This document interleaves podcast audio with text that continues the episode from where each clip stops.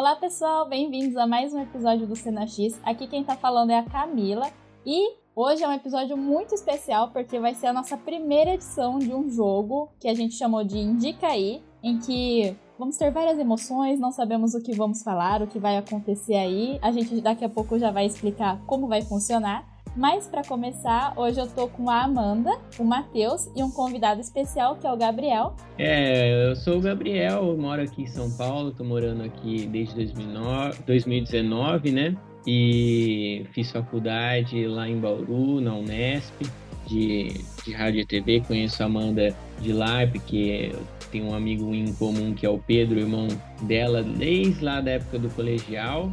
E atualmente eu dou aula de, de, roteiro no Instituto de Cinema e sou editor e roteirista do hum, Ave Makers, uma série sobre gêneros e movimentos cinematográficos, que você pode conferir aí no YouTube e no Instagram do Ave Makers. Oi pessoal, estamos aqui então junto com o Gabriel, com as meninas, a gente vai participar desse joguinho aqui. Tô bem ansioso, não sei como é que vai ser o andar disso tudo, né? Tô me sentindo no Se Vira nos 30 do, do Faustão. Mas vamos lá, acho que vai ser bem divertido. Oi, pessoal, aqui é a Amanda. Vamos ver como vai ser nesse episódio de ter que realmente pensar na hora, bem freestyle. E tô muito empolgada. E, Gabriel, não sei se a Amanda falou pra você, né? Mas a gente, quando recebe um convidado pela primeira vez aqui, a gente pede para eles falarem cinco palavras que te ajudam a te definir, mas pode ser qualquer palavra, pode ser o que vier assim na sua mente, só pra gente poder conhecer mesmo quem é Gabriel. Eu já me preparei aqui rapidamente de antecedência e separei duas, cinco palavras, né, que você falou. É, pensei que poderiam ter algum significado para mim, seriam divertidas. A primeira é videolocadora, que eu pensei em alguma coisa relacionada a cinema e eu tenho um grande saudosismo em relação a isso, aos finais de semana, passar um tempo ali na, nas videolocadoras, procurando alguma coisa para assistir. Aí a segunda eu coloquei contrabaixo, eu pensei alguma coisa relacionada à música também, eu toco instrumento, tenho saudades de ter banda também, quem sabe agora numa época pós pandemia eu consiga voltar à ativa. Eu coloquei o Super Nintendo também, que é um videogame que me marcou bastante e também reiterando esse meu lado idoso de ser. E coloquei frio, que eu acho que é uma coisa que é, remete um pouco assim ao lugar, assim que eu gosto de um tempo mais um clima mais frio, enfim, lugares para viajar também prefiro climas mais frios. E aí, algumas coisas de comer, eu pensei, eu falei assim, poxa, uma coisa que eu como sempre, né? Até na minha descrição do Instagram eu coloquei lá, alguém que ama, sei lá o que eu, eu nem lembro que eu coloquei, é fã de filmes é, B, música velha e, e, ama iogurte com granola, né? Eu tinha pensado. Mas aí como iogurte com granola são duas, são três palavras, eu coloquei limão aqui, porque é uma coisa que eu adoro colocar limão também na comida. E a, os, a, todos os sobremesas e doces eu sempre gosto de uma coisa mais azedinha, assim. Então escolhi a quinta palavra limão. Mas é isso. Eu gostei muito que você, você realmente compactou assim, várias coisas em cinco palavras. achei que ficou muito bom. Nossa, ficou muito bom mesmo. Não, mas ficou ótimo. Ai, a locadora, o Nintendo, me senti super representado. Eu adorei.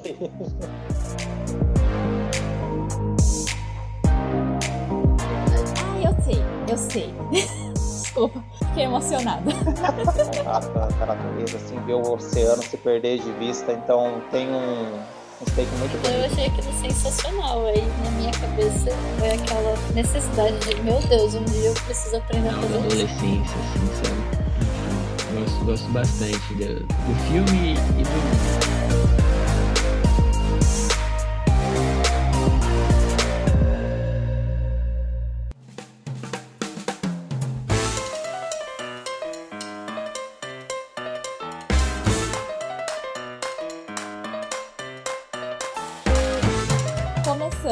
o nosso joguinho. Como que ele vai ser? Nós separamos vários temas aleatórios, não necessariamente eles fazem sentido, pode ser alguma emoção, algum pensamento que a gente tem sobre esse filme. E aí a gente vai sortear esses temas agora, enquanto a gente tá gravando, então a gente realmente não sabe o que vai sair, o que vai acontecer. E a partir do que for sorteado, a gente vai avisar vocês e cada um vai ter que indicar a primeira coisa que vier na mente. Pode até não ser o que indicaria normalmente, mas a primeira coisa que surgir aqui a gente fala. Então, vamos lá pro primeiro tema. Ai meu Deus, vamos. Bora. Será que vai ver? Sorteando o número 27. 27 é. Uma cena inesquecível. Olha, eu, eu começo então. Eu tenho um filme, mas eu realmente espero que não caia outro tema, porque ele encaixa em vários temas. Mas que é História Sem Fim, que é quando o cavalo na Trail está afundando lá na lama. Poxa vida, esse é triste, hein? E que eu acho muito marcante, só que eu acho um filme muito bom, inclusive. Eu lembro que eu tinha assistido quando eu era criança, e aí depois eu sempre queria ver de novo, e aí voltava essa cena. Eu ficava assim, meu Deus, eu não quero ver essa cena de novo, fica muito triste. Mas é uma cena muito boa e bem marcante. Não quero ter que passar por isso, né? Exato! Eu já começo a chorar só no, tipo, no começo do filme por saber o que vai acontecer. Mas é bom. vale a pena. A minha cena, ela é uma que também é, é, de um filme que a gente já falou recentemente aqui, mas vou falar dele. Porque não tem como, gente. Ele foi muito importante para mim, marcou várias cenas, mas uma específica que eu também tinha essa sensação, né, Amanda? De que eu queria rever, só que aí eu sempre fico, mano, eu não quero ter que passar por essa cena de novo. Que é a cena de quando, do Titanic, quando o, prendem a terceira classe, né? Não deixam as pessoas da terceira classe sair para ir pros botes, né? Então fica os guardas lá, tipo, segurando com as grades, essas coisas. Para mim essa é uma cena muito forte, tipo, até hoje eu revi, né, recentemente pro nosso episódio, e essa cena assim me deixa muito mal até hoje, então é uma cena que sempre que tipo penso no Titanic eu fico, gente, eu não quero ter que ver ela de novo, sabe? Mas é uma cena muito bem feita, eu gosto muito dela. Então, a primeira que, que, que me veio na cabeça foi uma cena de memória afetiva que é a cena do, do, Indiana Jones, lá no começo do filme, do primeiro filme, das armadilhas, a bola rolando atrás dele e tal. Acho que assim, a primeira cena mais icônica, assim, que, que veio na minha cabeça foi essa. Mas assim, aí depois eu pensei só, só abrir uma segunda, um, um segundo ponto aqui, porque aí eu pensei assim, poxa, mas é, outras cenas que são interessantes e são marcantes, que eu gosto muito, geralmente são cenas de momentos musicais em filmes não musicais. Sabe quando o filme tá normal e aí tem aquele super momento musical que para, geralmente rola um, um trecho de uma música, alguém dança e tal. Eu acho isso sensacional em filmes, de uma maneira geral, assim. Poderia ser uma categoria, eu nem sei se tem essa categoria aí. É, pensei agora. É que na verdade é uma cena só de música, né? Não é o gênero do filme, se for pensar. Ai, eu acho que tem a categoria de musical, é, mas poderia colocar mesmo. Bom, bacana. Bom, a cena que eu pensei agora, vindo assim de primeira na cabeça de um clássico, né? Poderoso Chefão. Aquela cena do cavalo, da cabeça do cavalo na cama lá do, do cara. Então, tipo, é uma cena bem perturbadora. Quando eu vi pela primeira vez, achei, ai, nossa, fizeram uma cabeça de cavalo que não sei o que, mas não, gente, era uma cabeça de verdade do cavalo e tipo, o ator não sabia que ia ter aquilo lá na hora, então aquela reação dele foi extremamente genuína, então eu fico pensando, meu Deus do céu, aquele tanto de sangue, ele levanta a coberta da cabeça do cavalo lá, então, tipo, é uma cena que me marcou bastante. Eu fiquei muito impactada quando eu descobri que era um cavalo real. Nossa, sim, gente, eu fiquei, meu Deus, eu fico pensando assim, espero que esse não tenham matado o cavalo justamente para essa situação, assim, sabe? Espero que, sei lá, que morreu um cavalo X, ah, vamos arrancar a cabeça dele? Eu vou pensar que seja assim. Ai, às vezes é complicado assistir alguns filmes antigos que tem cenas com animais, assim, né? Que a gente fica um pouco meio angustiado quando não havia assim um rigor tão grande em relação nessas né, questões de animais, né? Uhum, exatamente. Nossa, mas filme de guerra, tipo, não lembro agora 300 qual que era, que sempre tem os cavalos, e é tipo cavalos morrendo em batalha. Eu ficava indignada, porque eu falava assim, gente, se não aconteceu no filme, aconteceu na vida real. Tipo. Exatamente, sim.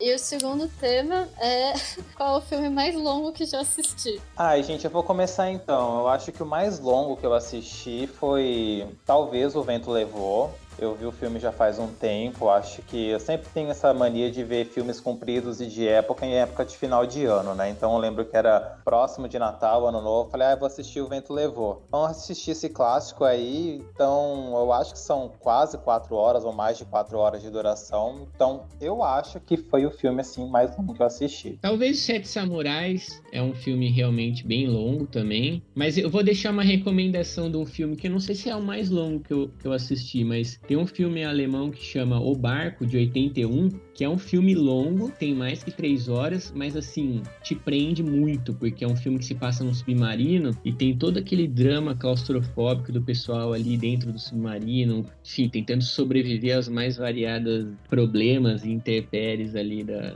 do filme. É super interessante, um filme de suspense, assim, super bacana, recomendo bastante. Bom, eu não lembro qual foi o mais longo, mas eu acho que foi algum do Senhor dos Anéis, versão estendida, provavelmente. Ainda mais que uma vez, eu ainda fiz a. Eu juntei com os amigos no colegial e a gente resolveu tentar assistir os três em uma tacada só. Então foi literalmente um dia. Eu, obviamente, dormi no final, né? Em algum momento do terceiro filme. Mas foi. Foi a vez mais longa que eu assisti um filme na vida. O que me vem à mente é que é muito difícil pra mim essa pergunta, porque às vezes o filme nem é tão longo, mas pra mim ele pareceu, tipo, uma vida inteira. Aí eu fico achando que ele é longo, né? Mas eu acho que talvez seja a lista de Schindler, o mais longo que eu já vi. Porque eu lembro que eu vi a primeira vez na escola, no fundamental, acho que quando a gente foi estudar na Segunda Guerra, a professora passou. E sério, é, a gente não teve aula nesse dia sabe? Tipo, começou na primeira aula e foi até a hora que a gente ia sair da escola. Tipo, a gente parou pro intervalo, foi lá, comeu e voltou. Mas assim, não teve aula. Não sei o que, que a professora fez, né? Que os outros professores concordaram em não dar aula aquele dia, né? Mas eu guardei muito isso, porque eu lembro que eu ficava tipo, nossa, gente. Porque não foi a primeira vez que eu vi filme, mas normalmente era tipo umas duas aulas, no máximo duas aulas e meia, né? Mas todas as aulas do dia foi pesado, eu achei. Mudou a forma que vejo o mundo. Esse nosso terceiro filme de indicação. Tem que cavocar aí quais os filmes marcantes. Posso falar primeiro? Posso falar primeiro que esse eu já, foram das primeiras categorias lá que a gente tinha separado e eu já tinha pensado um pouco. E aí, nesses primeiros filmes, eu falei assim, nossa, para não ficar tanto tempo, né, pensando em alguma coisa, eu vou falar assim, vou ver só filmes dos anos 90, né? Aí eu abri lá no Letterboxd, não sei se vocês conhecem esse site, né? Que você faz ali o seu, o seu cadastro diário dos filmes. Eu fui vendo, né? Só filmes dos anos 90. Né? Aí eu vi um. Tem um filme que eu assisti que chama Na Corda Bamba em português. Mas assim, um, um título meio estranho, que chama Sling Blade de 96. E é muito bom porque é um filme sobre um, um, um, um, homem que, que ele tem. Eu não sei qual é o termo, o termo mais correto, mas ele tem um, um certo tipo de autismo ou de, de. de autismo, acho que é a palavra, né? E ele é preso por, por ter assassinado, não sei, eu não me, me lembro, o padrasto dele, né? E depois de 15 anos preso, ele é solto. E aí é a história da vida dele, como, como ele não te, tem assim um suporte da sociedade ou algo para meio que amparar ele nesse momento de saída, fica meio perdido no, no mundo. E é um filme que, poxa, fiquei pensando é, bastante sobre isso, né? De como que, hum, às vezes, por exemplo, aqui em São Paulo também tem muitos moradores de ruas que, que têm problemas, né? De tem desde depressão até casos mais assim de esquizofrenia, enfim, a pessoa não tem família. Aí eu acabei pensando nisso tudo e, enfim, fica aí ó, essa recomendação. Um filme bem desconhecido, mas muito bom. Muito bom esse filme. Eu tenho dois que, assim, o que me veio primeiro na cabeça foi, na verdade, o quarto de Jack, que é. Eu não sei se vocês chegaram a assistir, vocês conhecem a história, mas basicamente por conta da a menina foi sequestrada na adolescente e aí ela acaba vivendo presa com o sequestrador e ela tem um filho. E aí a criança cresce naquele quarto como se aquilo fosse fosse o mundo dele, né? Porque ele não poderia sair. E eu lembro que eu fiquei bem chocada porque foi realmente ver assim por uma outra perspectiva, né? Essa situação que a gente sabe que infelizmente acontece várias vezes. E um outro que eu pensei depois que mudou muito a minha percepção foi realmente o Ensina Me a Viver. Que a gente até já fez o episódio antes, né? O Harold and Molly, que eu acho perfeito aquele filme. Nossa, eu lembro toda vez que eu fico assim, meio. Ai, meio bad vibes, ou tipo, ai, meio desanimada com as coisas, eu assisto, porque além das músicas serem perfeitas, a história perfeita te ajuda a tentar ver as coisas por um outro ângulo. Eu adoro esse filme também. É muito bom, gente. É, então, o meu, que assim, mudou a forma que eu via o mundo, foi Metrópolis. Mas por um motivo meio específico, assim, né? Porque acho que assim, como a maioria das pessoas, né, talvez, não sei. Eu tinha muito uma visão de que, ai, antigamente era muito, sei lá, todo mundo era muito púdico, ai, não podia fazer as coisas, hum, alguma coisa do gênero, sabe? Do tipo, ai, não tinha liberdade. É, não sei explicar, sabe? Mas, tipo, como se fosse. É a imagem que a gente tem, né? De, ai, não podia mostrar o corpo a mulher, né? Não podia mostrar o corpo, não podia falar sobre isso, não podia falar sobre aquilo, né? E tem nudez feminina, né? No Metrópolis, que é um filme de 1920, da década de 20, né? Então, quando eu vi aquilo, deu um nó assim na minha cabeça. Eu fiquei, tipo, como assim, né? E aí eu fui pesquisar mais, né? E aí foi daí que surgiu um pouco, talvez, a minha paixão por figurino, né? Eu adoro história da moda moda, figurino. E aí eu acabei pesquisando e eu fui caindo assim várias coisas, né? Tipo, foi desencadeando assim. E eu comecei a consumir muito conteúdo de pessoas que realmente desmistificam é, as idades passadas, sabe? Idade média, época vitoriana, todas essas épocas, né? Que tipo, que a gente vê muito como se fosse homogêneo, né? Quando na verdade não foi homogêneo, não foi no mundo inteiro que algumas coisas aconteceram e não é do jeito que a gente acha que foi, porque passou por vários revisionismos até chegar com a gente, né? Tipo, tem mais de mil anos aí entre uma época e outra e foi passando por revisionismos históricos, né? Pra tentar se adequar em alguma época. Então, me ajudou muito a mudar essa visão que eu tinha de que, ai, tal coisa era proibida, tal coisa não podia ser falada, porque não necessariamente isso é verdade, sabe? Então, o Metrópolis foi meio que o que deu start, assim, sabe? Não, ele não foi especificamente ele, mas foi o que causou essa mudança, assim, na minha visão sobre o passado da humanidade, sabe? Bacana aí toda essa explicação. Sim, nossa, Metrópolis, preciso assistir ainda. É, mas então, é, o filme que me veio assim na cabeça foi o Hacking para um Sonho, né? Um filme pesadíssimo. E assim, ele me fez assim é, ter um um olhar um pouco mais empático para as pessoas que têm problema com vícios, né? Vícios com drogas, vícios com medicamentos e tudo mais, né? Que a gente vive, sei lá, num mundo onde as pessoas adoram julgar os outros. Ah, mas é bêbado porque quer, é alcoólatra porque quer, se quiser parar vai conseguir, vai, se quiser parar de se drogar só criar vergonha na cara. A gente sabe que o vício é uma coisa que vai muito além da vontade de querer parar, né? É uma coisa terrível. Então, são vários processos assim que leva, demandam tempo para a pessoa realmente se livrar daquilo que ela está dependente, né? Então, o filme é uma tragédia, uma desgraça, né? Mostra nas piores situações possíveis. Então, tipo, seria bom as pessoas pelo menos enxergassem e assistissem o filme colocar um pouco o que é mostrado no seu senso de julgar o próximo, né? Do, do tipo, ah, a pessoa tá passando por isso, mas é realmente complicado do que realmente ficar julgando. Então, assim, é uma coisa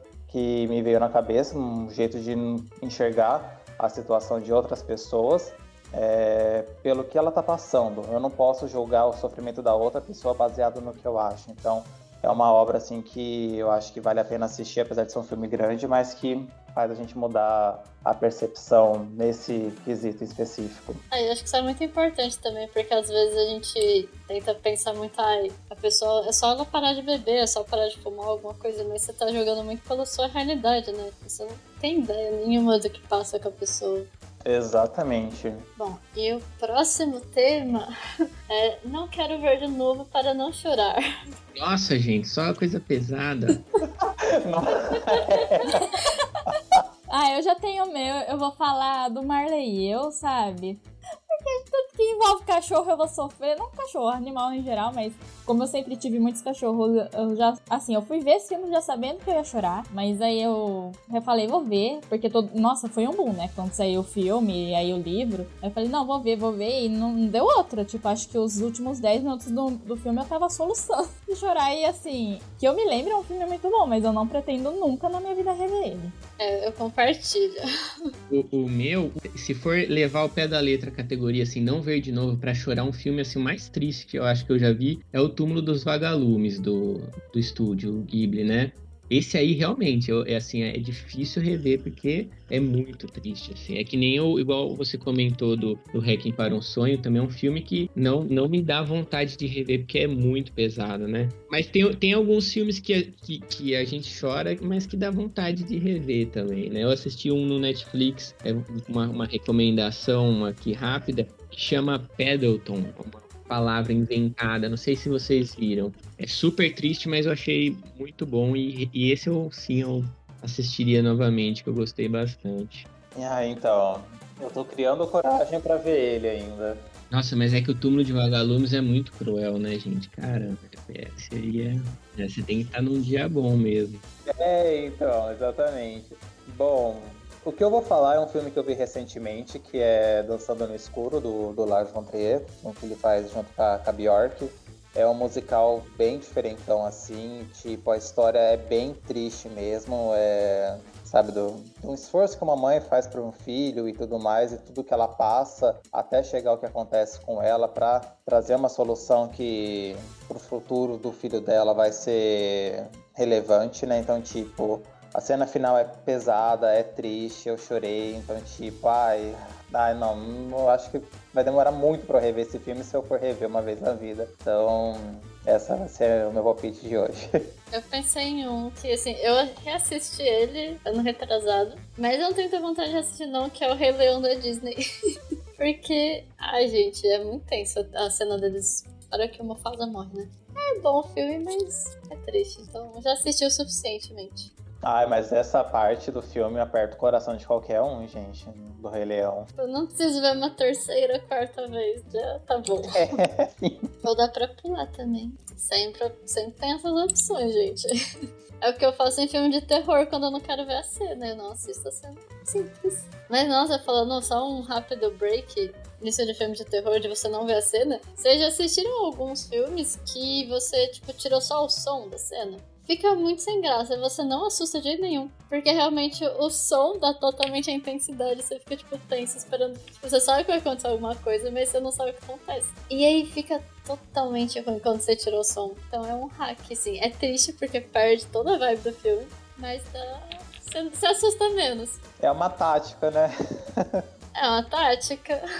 Em vez de dar aquela fechadinha no olho, você deixa o mudo ali. Um mudo, é, exatamente.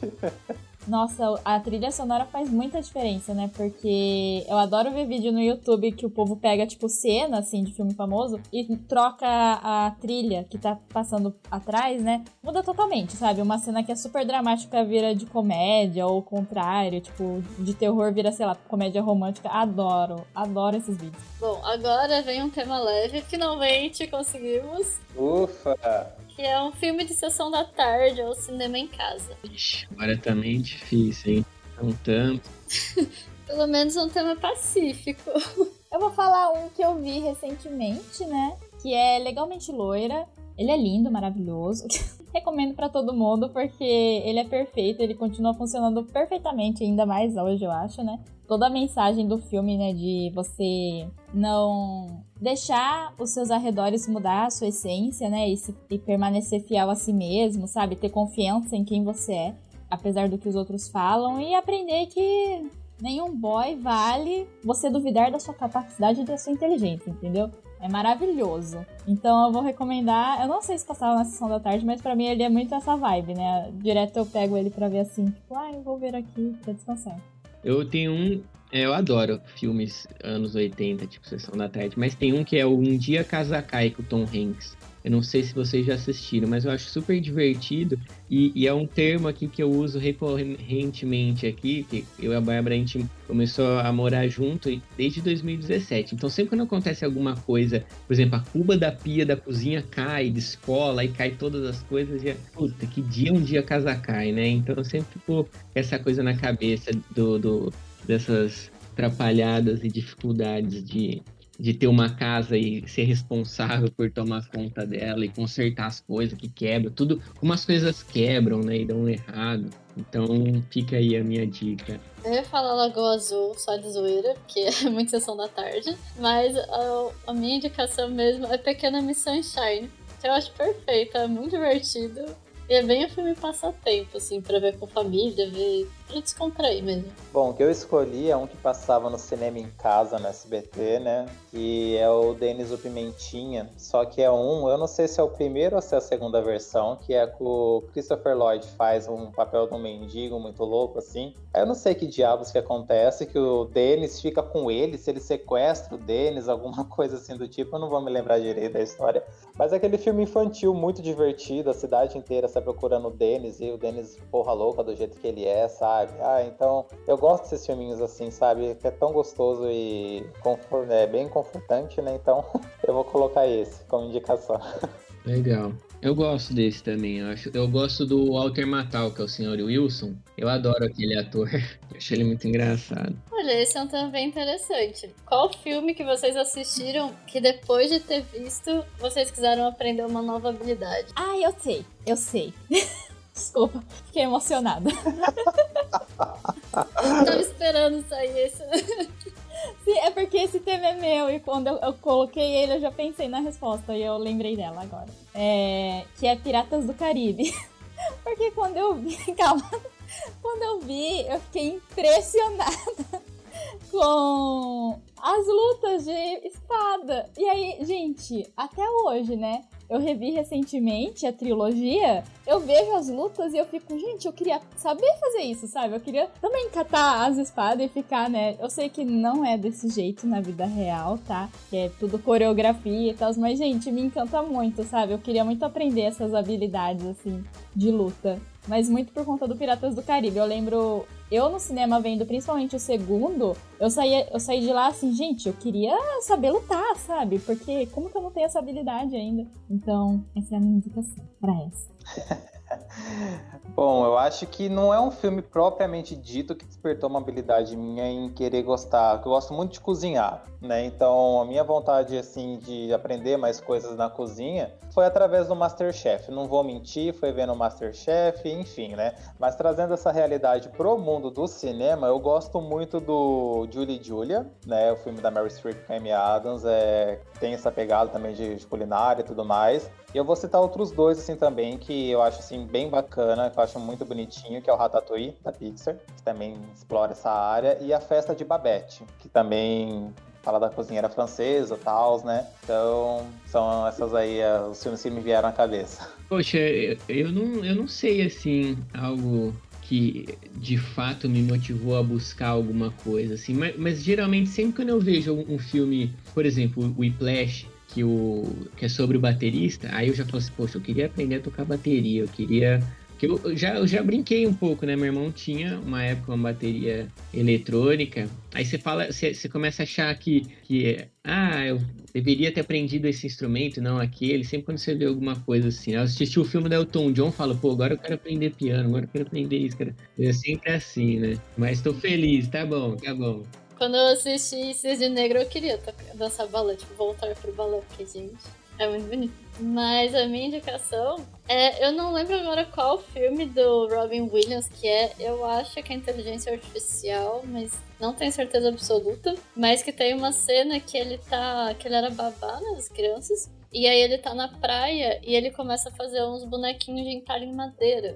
E eu achei que. Eu, eu acho que é esse filme, mas não tenho certeza, mas é com o Robin Williams. Eu achei perfeito, porque eu sempre gostei muito de madeira e dessas coisas manuais. E quando eu vi ele fazendo, ainda ele faz um cavalo que, gente, era muito bonito. E aí depois eu entrei na pira de que eu queria um dia aprender a fazer entalhe em madeira, porque é muito bonito. Pra menininha, né? É o Homem Bicentenário esse filme, não é? É o Homem Bicentenário, né? É o Homem Bicentenário. Obrigada por corrigir o nome.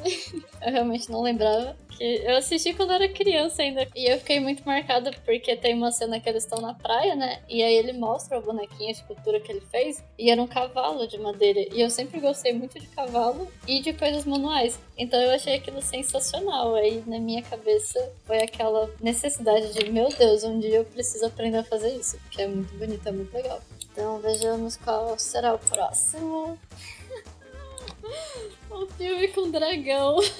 Ai, meu Deus. Ai, um filme com dragão. tá, eu tinha zoado nessa. Só porque o Matheus falou. Pois é, mas na hora que eu falei, eu falei, ah, eu vou responder. Então vai. É um filme, gente, que o dragão ele não é protagonista de jeito nenhum, mas ele tá lá, que é o que eu gosto da representação dele e tudo mais. Então eu vou falar do Harry Potter e o Cálice de Fogo, porque eu adoro aqueles dragões que eles colocaram lá no filme, eu acho muito bacana a estética que eles criaram. Então, é esse o filme de dragão que eu vou comentar com vocês. Não vai ser nenhum de dragão protagonista, vai ser um dragão coadjuvante. Ah, mas os dragões do filme são muito bons mesmo, eu adoro eles. Bom, eu vou indicar um que eu acho que passava na sessão da tarde, e aí é um dos motivos do porquê, ao mesmo tempo que eu gosto de Coração de Cavaleiro, eu não gosto, porque eu, quando eu era criança eu confundia esse, o Coração de Cavaleiro com esse filme, que é o Coração de Dragão, porque a história lá, não sei se vocês conhecem, né, que é um cavaleiro, né? Que, que eles querem derrotar um rei maligno, enfim, um príncipe do mal. E é, o príncipe do mal tem, tipo, metade do coração do dragão. E aí vão atrás do dragão para derrotar ele. No final o dragão morre, porque esse é o único jeito de derrotar o cara. Chorava muito, porque achava um absurdo isso, sabe? O dragão era uma ótima, um ótimo dragão. Um ótimo personagem. Esse filme não me é estranho, esse filme. Era o Miguel, o Miguel Falabella que fazia a dublagem do dragão. Era, era ele. Era engraçado isso. Sim, ele era bem, tipo, sessão da tarde, assim, começo da década de 2000, assim, sabe? Mas eu adoro esse filme. Essa é a minha indicação. Poxa, eu não consigo pensar em nenhum sem ser esse, uns mais óbvios, assim, né? Tipo. Aí eu vou trapacear, eu vou, vou recomendar um do Bruce Lee, porque todos os filmes dele come... tem alguma coisa dragão. É Operação Dragão, A Fúria do Dragão, Voo do Dragão. Então vou de Operação Dragão, então, do Bruce Lee, de recomendação. Eu adoro filmes de artes marciais, de Kung Fu. Ah, acho justo, não estava especificado quem era o dragão, né? Exatamente, foi uma boa saída. Sim, tá, foi ótima. Eu ia no óbvio como treinar esse dragão, porém eu pensei melhor eu vou de Shrek, porque o, a dragoa, dragão fêmea do Shrek é muito bom. Perfeita, gente, icônica demais. Ela é muito engraçada.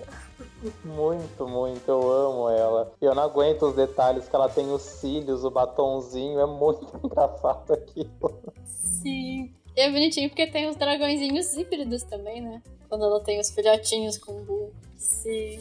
Aí Shrek, né, gente? É muito bom. Mas então vejamos qual será o próximo. Um filme que te deixa com vontade de viajar. Olha, interessante, hein? Eu pensei em um que eu vi recentemente, acho que faz menos de uma semana que eu vi. Que é novo no catálogo da Netflix, que é o Cidade, Cidade de Gelo, que se passa na Rússia.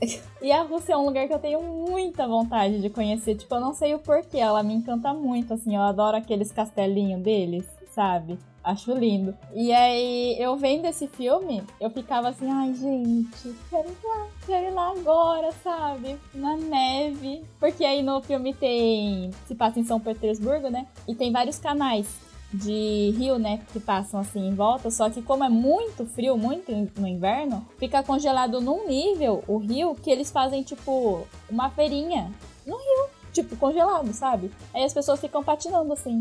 O povo é louco. que dó. Ah, eu achei legal, Matheus. Me, me encantou.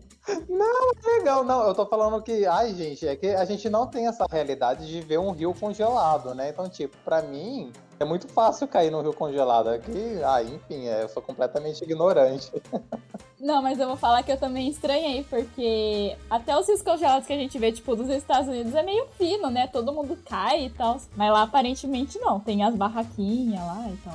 Então, achei interessante. Depende. Tem, tem lugares que, tipo, o governo, o município, não sei quem exatamente faz, mas que eles controlam a espessura do gelo, justamente para poder falar, tá seguro porque tá com tantos milímetros de gelo. Porque senão as pessoas loucamente vão ficar caindo e caos, né? É, faz sentido isso, realmente. Aí não sei se são todos os lugares, não sei que a Noruega faz. Pelo menos alguns fazem. Ai, olha, gente, Ai, não, ai, eu não sei se eu posso falar isso, porque é muito nada a ver com o contexto do filme.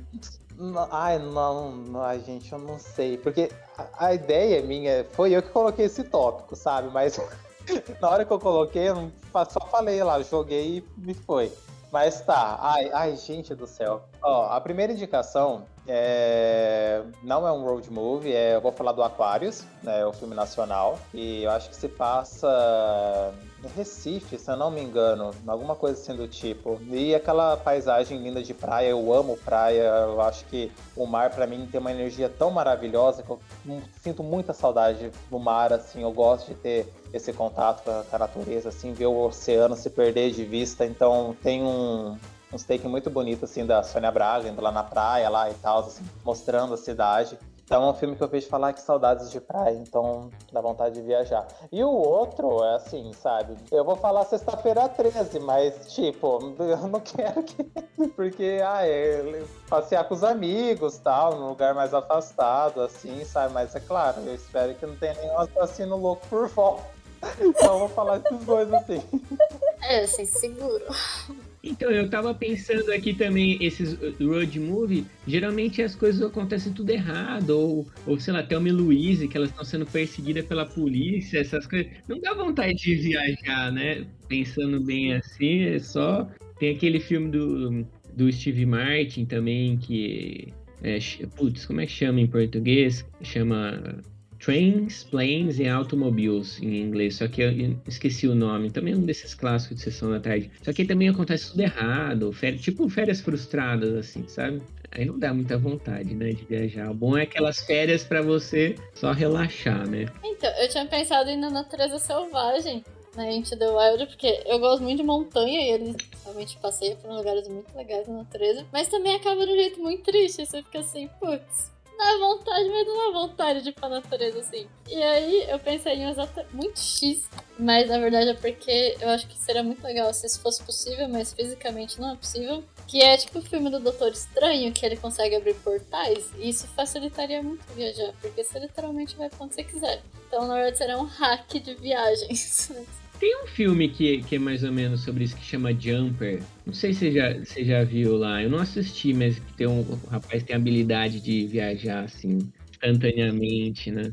Eu vi, verdade. Inclusive, ele vai uma hora pro deserto. Tipo, ele dá uns rolês muito longos. Seria, será muito prático, gente. Enquanto não inventam jet ski, né? Podiam inventar um portal, um buraco de minhoca pra ir pedir passear. É, eu vou falar que eu fiquei chocada porque ninguém falou Nomadland, sabe? Então eu achei que ia estar tá aqui. A hora que eu vi essa categoria, eu falei, certeza que alguém vai falar. Ninguém falou, então. Ah, Nomadland é bem esse contexto da que a Amanda tinha comentado, né? O filme é muito bonito, mostra umas paisagens muito linda, mas o contexto dele é muito triste, né? Eu acho que ele mostra exatamente toda a solidão que existe dentro daquelas ambientações lá tal, né? Então é bonito tudo, mas o filme não provoca essa sensação de querer viajar em mim. E agora vamos para uma nova categoria de um filme que é uma adaptação literária. Vamos pegar 80% dos filmes já feitos. Esses aí vocês manjam, hein? Aí é... Mas aí é o problema escolher um, né, Matheus?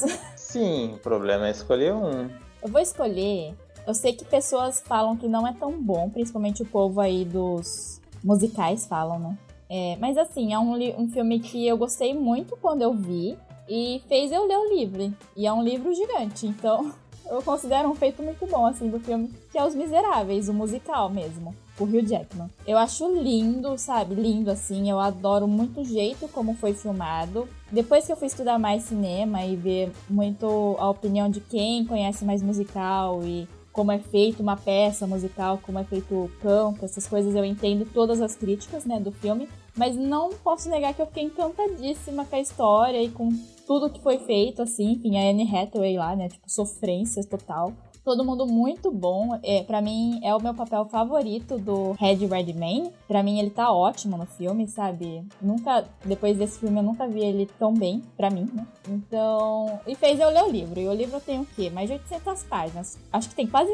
na verdade, tem mais de mil. Então, gostei muito da história, sabe? Então fica, essa é a minha recomendação do um filme e adaptação de livro. A, a, minha é assim, tentando fugir um pouco do, dos mais óbvios também, eu, eu tava pensando assim, um filme que eu já li o livro e assisti o filme, ou, ou vice-versa. Tem um filme que eu gosto bastante, chama Alta Fidelidade, que eu gosto também muito do livro.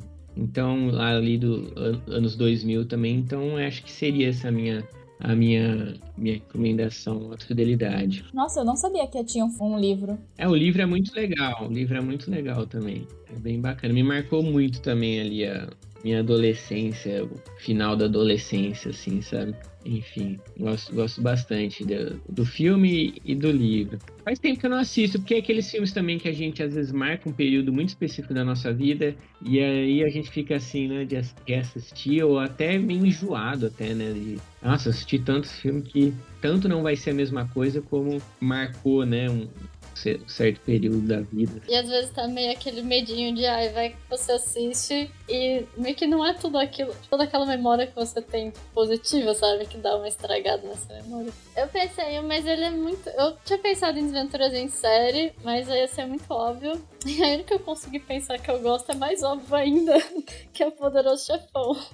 Ah, eu não acho óbvio, mano. Tem gente que não sabe que o Poderoso Chefão é baseado em um livro. Conheço várias pessoas. Mas é mesmo, tem. Ele ficou mais famoso pelos, pela série, né? Pela trilogia. Mas o filme, o livro é muito bom também. Se vocês não leram, recomendo. Eu também tenho curiosidade em ler o livro. Ah, então, eu não sou um leitor assíduo de nada, né? Eu leio muito pouco, então eu acabo vendo mais é, os filmes de adaptação e não acabo recorrendo aos livros ou de qualquer onde vê bem a, a, adaptação, né? Porque pode vir de teatro, de música, enfim, qualquer coisa, né? Então, eu vou falar aqui do, do Drácula, né? Que para fugir um pouco das coisas óbvias que eu já tinha lido, que é, enfim. É, não gosto do livro do Drácula, eu acho que a conclusão dele é tudo muito rápido, sei lá, tem todo um rolê no livro inteiro para matar o bicho em meio parágrafo, sabe? Então eu falo, meu Deus, cadê a emoção, sabe? Então, é mas assim, eu gosto do, do, do, filme. Aí, não sei, eu acho que eu vou escolher a versão de, dos anos 30, que eu acho que é mais fiel, porque é do, do Coppola, né? Que é dos anos 90 do Gary Oldman, eu acho que tá muito cheio de alegoria e tudo mais, então eu vou escolher o Drácula, o livro Drácula e o filme dos anos 30 com Bela Lugosi. Ah, esse é bem interessante. Um filme nacional que vocês gostem. Ah, eu vou falar o que eu sempre falo, porque eu não sei, eu, eu não consigo explicar o meu amor por esse filme, que é o Lisbela e o Prisioneiro, sabe? Eu acho que ele é um filme, além de ser muito bom, na minha visão, pelo menos, ele é muito bom, muito bem feito. Ele foi, ele me marcou muito porque foi, acho que o primeiro filme que eu vi, eu vi muito, quando ele saiu, né?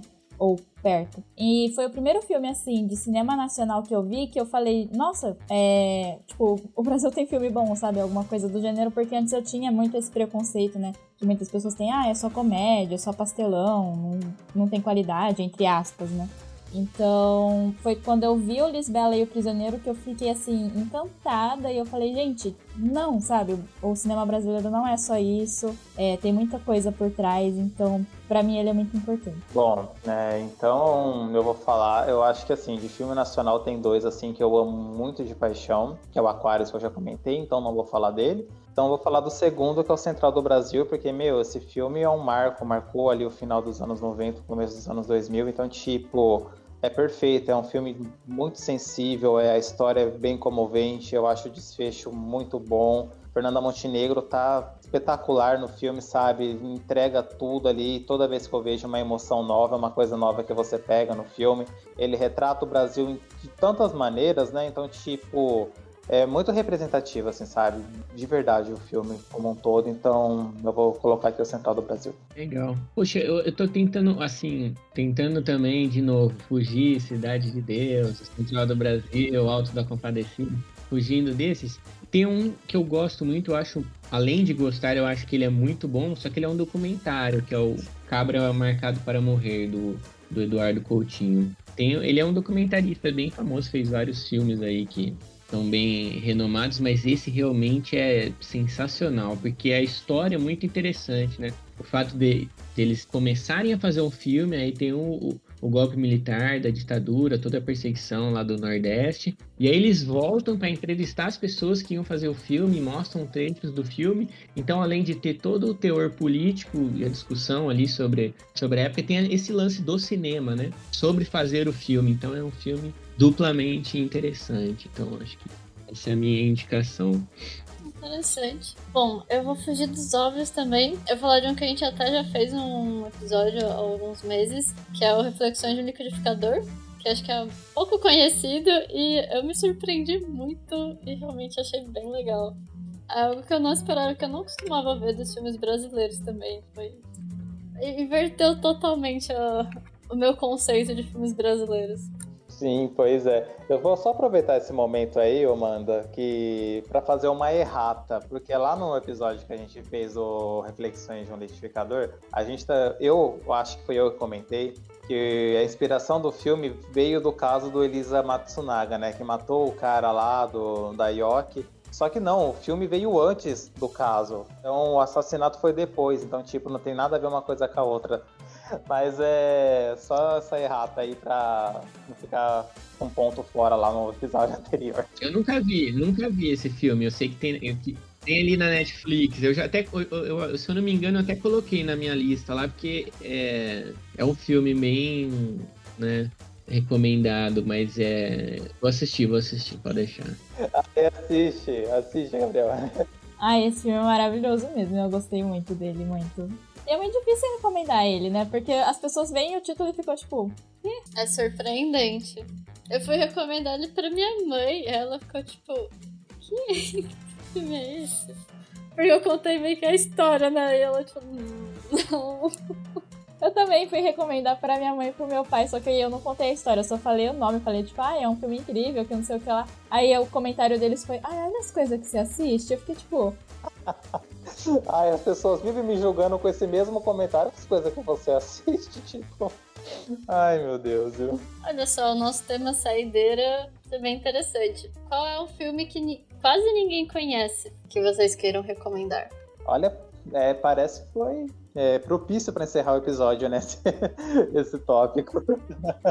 Sorteador deu certo agora. É, então. Eu tenho um aqui já. Eu tenho um que eu adoro recomendar para as pessoas, que chama em inglês Sorcerer, Sorcerer, não, sou, não sei muito bem a pronúncia, mas é Comboio do Medo, se eu não me engano, de 77. E é um filme do diretor do Exorcista. E foi um fracasso na época, porque logo em seguida estreou Star Wars e acabou com o filme, assim, né? Destruiu qualquer possibilidade. E o filme tem esse nome, né? Que é Feiticeiro, e, o, e a história não tem nada a ver de feitiçaria. É a história sobre um, um grupo de quatro criminosos que tem que transportar uma carga de nitroglicerina pela floresta para tampar um incêndio é, de um poço de petróleo. É um filme assim. Meu Deus, que rolê. Específico. ele é de suspense. Nossa, mas ele é muito bom. E ele é um, elenco de, de, de é, atores. Tem um ator americano, um francês, um árabe. Então, assim, são, são vários criminosos que fugiram de várias partes do mundo e estão escondidos aí, na, acho que no Peru, se eu não me engano, eles são procurados. E aí, para eles conseguirem fugir desse local, né, que eles estão escondidos, que eles estão sem grana, sem nada. Aí eles têm que, para conseguir fugir daí, receber uma grana para pegar um avião e partir, né? É, eles têm que fazer essa meio que essa missão suicida aí. Mas é um filme sensacional. E a refilmagem de um filme francês de 56. Eu vi o filme original, mas eu acho a refilmagem de 77 muito boa. Recomendo. Bacana. E nossa, eu achei legal porque é muito específico o que eles têm que fazer. Tipo, onde tiraram? Sim, sim. Porque assim, para você apagar o incêndio desse poço de petróleo que tá jorrando fogo praticamente, você tem que explodir o local ali para soterrar com terra porque senão você não consegue apagar. E aí a única carga de explosivo que eles têm tá tipo assim, 20 quilômetros do lugar. E a única maneira de transportar, porque por helicóptero a nitroglicerina balança e explode. Então você tem que ir de caminhão bem devagarzinho. E aí vai acontecendo várias. Eh, tem uma cena que eles atravessam uma ponte que você fala assim, gente, não é possível que eles fizeram essa cena. Uma ponte daquelas de corda, assim, sabe, com um caminhão. E, e, numa época que hoje em dia é tudo computação gráfica, é tudo CG, enfim. Você fala, gente, esse pessoal fazia outra coisa, porque é outro cinema, outra, outra, outra realidade, de fazer tudo ali na câmera.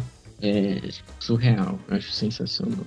É, eu vou recomendar um que eu lembrei agora, que é um filme que eu vi há muito tempo, na locadora, eu aluguei ele. E eu nunca vi ninguém falar desse filme, mas ele é um filme muito bom. Que eu não sei agora, eu vi a versão dublada, então eu não sei se ele é dos Estados Unidos ou da Inglaterra, né? Eu não le vou lembrar o país que ele é. Mas em inglês o nome dele é Mirror's Mask e em português, se eu não me engano, o nome ficou Máscara de Ilusões. Que é um filme meio infantil juvenil, só que é muito pesado, porque é a história de uma menina que ela trabalha, a família dela trabalha no circo, né? Ou é dona do circo, não lembro exatamente se é dona ou se só trabalha. E eles ficam viajando, trabalhando com o circo, ela também trabalha lá. Ela tá começando a adolescência, né? E aí a mãe dela fica doente com câncer.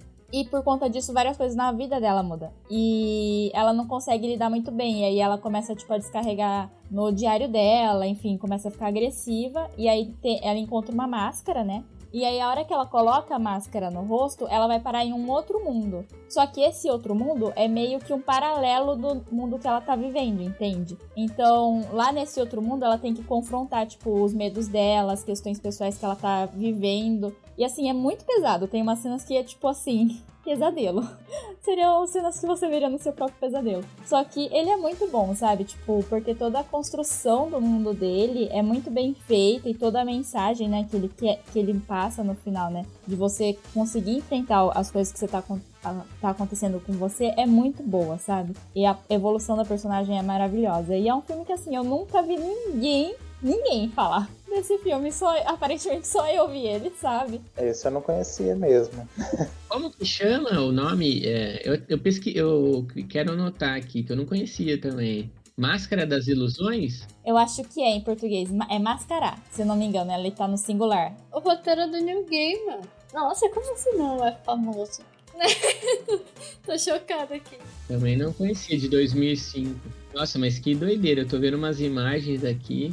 Só loucura mesmo esse filme. Deve ser interessante. Ah, ele é muito legal, mas é igual eu falei, não conheço ninguém que tenha visto, sabe? Sei o que aconteceu aí com esse filme. O que eu geralmente recomendo as pessoas não assistam é o Harold and Maude, mas eu pensei em um pequeno vampiro, que era um que eu gostava muito quando era criança e que eu lembro que eu via porque tinha na locadora. Não sei se é tão desconhecido assim, mas eu raramente vejo alguém falando sobre ele. Era uma história, eu nem lembro muito bem a história, pra ser sincera, mas era bem aquela história Sessão da Tarde, que tinha um menininho e aí tinha o menininho que era um vampiro. E aí eles meio que moravam, ele morava numa fazenda, eles acabavam ficando amigos, conhecendo. E tinha uma cena do menininho que era humano voando por conta do vampiro. E eu lembro que era uma história assim muito, muito diferente pra assistir quando criança, né? E eu gostava bastante, era bem divertido, mas foi o melhor filme que eu consegui pensar nesse momento, assim, de quem sabe faz ao vivo. ai, ai, nem fale. Ah, e o filme que eu vou comentar é um que se chama O Caminho para Casa. Ele é um filme, eu acho que, se não me engano, de 98 ou 99.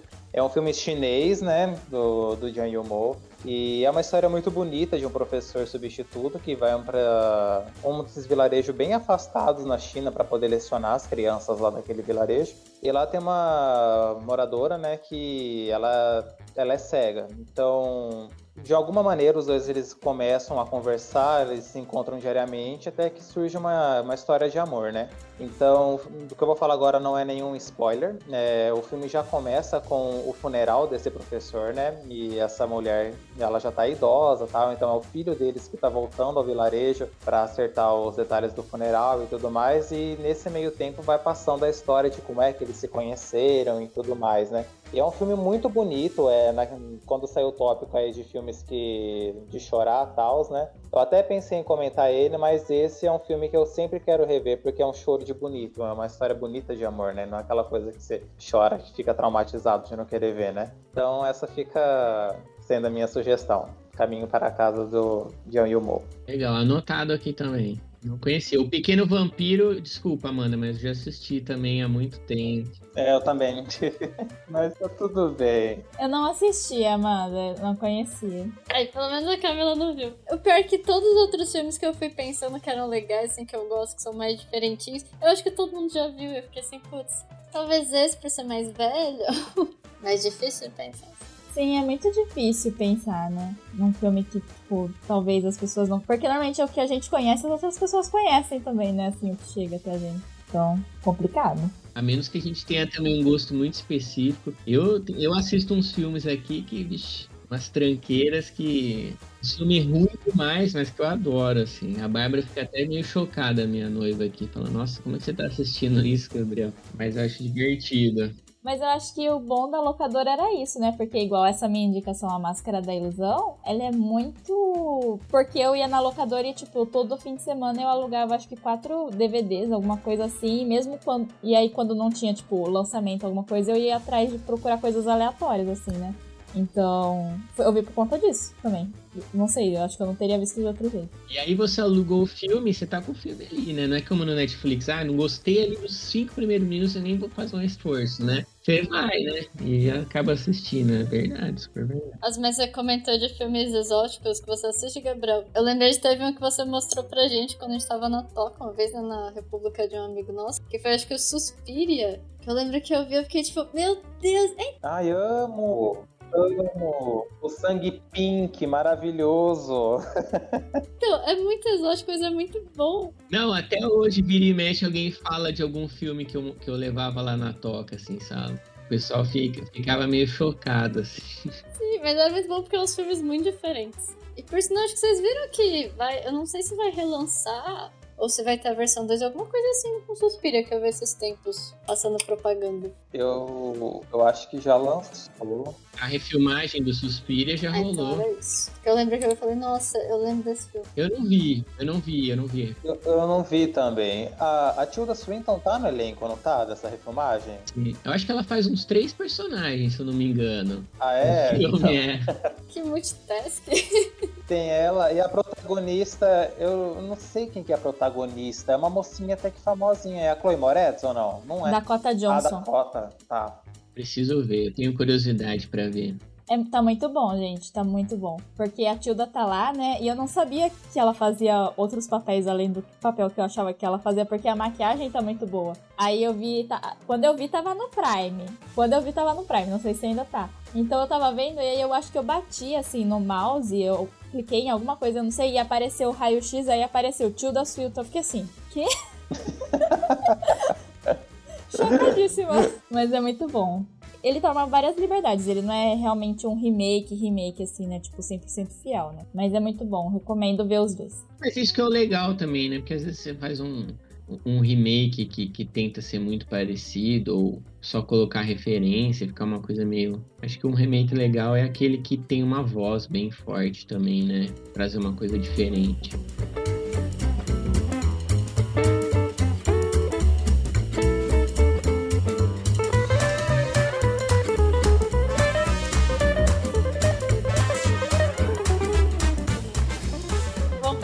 Espero que vocês tenham gostado também desse novo estilo de episódio. Eu achei muito interessante, muito divertido, gostei bastante. E de novo agradecer ao Gabriel, que foi muito legal você ter topado participar. Espero que também vocês tenham gostado de participar com a gente. E sigam a gente nas redes sociais também, comentem o que vocês acham. Também sigam o Gabriel para ver todos os vídeos, todas as produções que ele faz. E é isso, até uma próxima. Tchau, tchau. Eu agradeço aí a, o convite, foi muito bacana, foi muito divertido. E é isso. Ah, eu também me diverti bastante, foi bem divertido gravar aqui com vocês. Agradecer ao Gabriel, né, por ter disponibilizado seu tempo, tá aqui nessa tarde com a gente, né. Então, obrigado, espero que você retorne aí outras vezes aqui com a gente em futuros episódios, de verdade, foi muito bacana. E também gostei bastante, gente. Espero que a gente faça outros episódios dessa brincadeirinha, porque rende bastante. E é isso, gente. Obrigadão. Até mais. Sim, muito obrigada. Eu também me diverti muito. A gente ainda tem vários temas, né, para serem usados.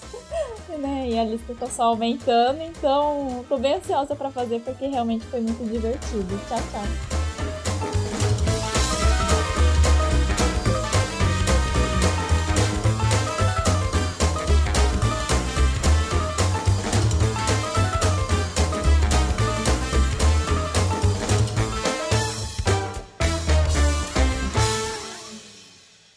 Música usada nesse podcast é de Dan Henning.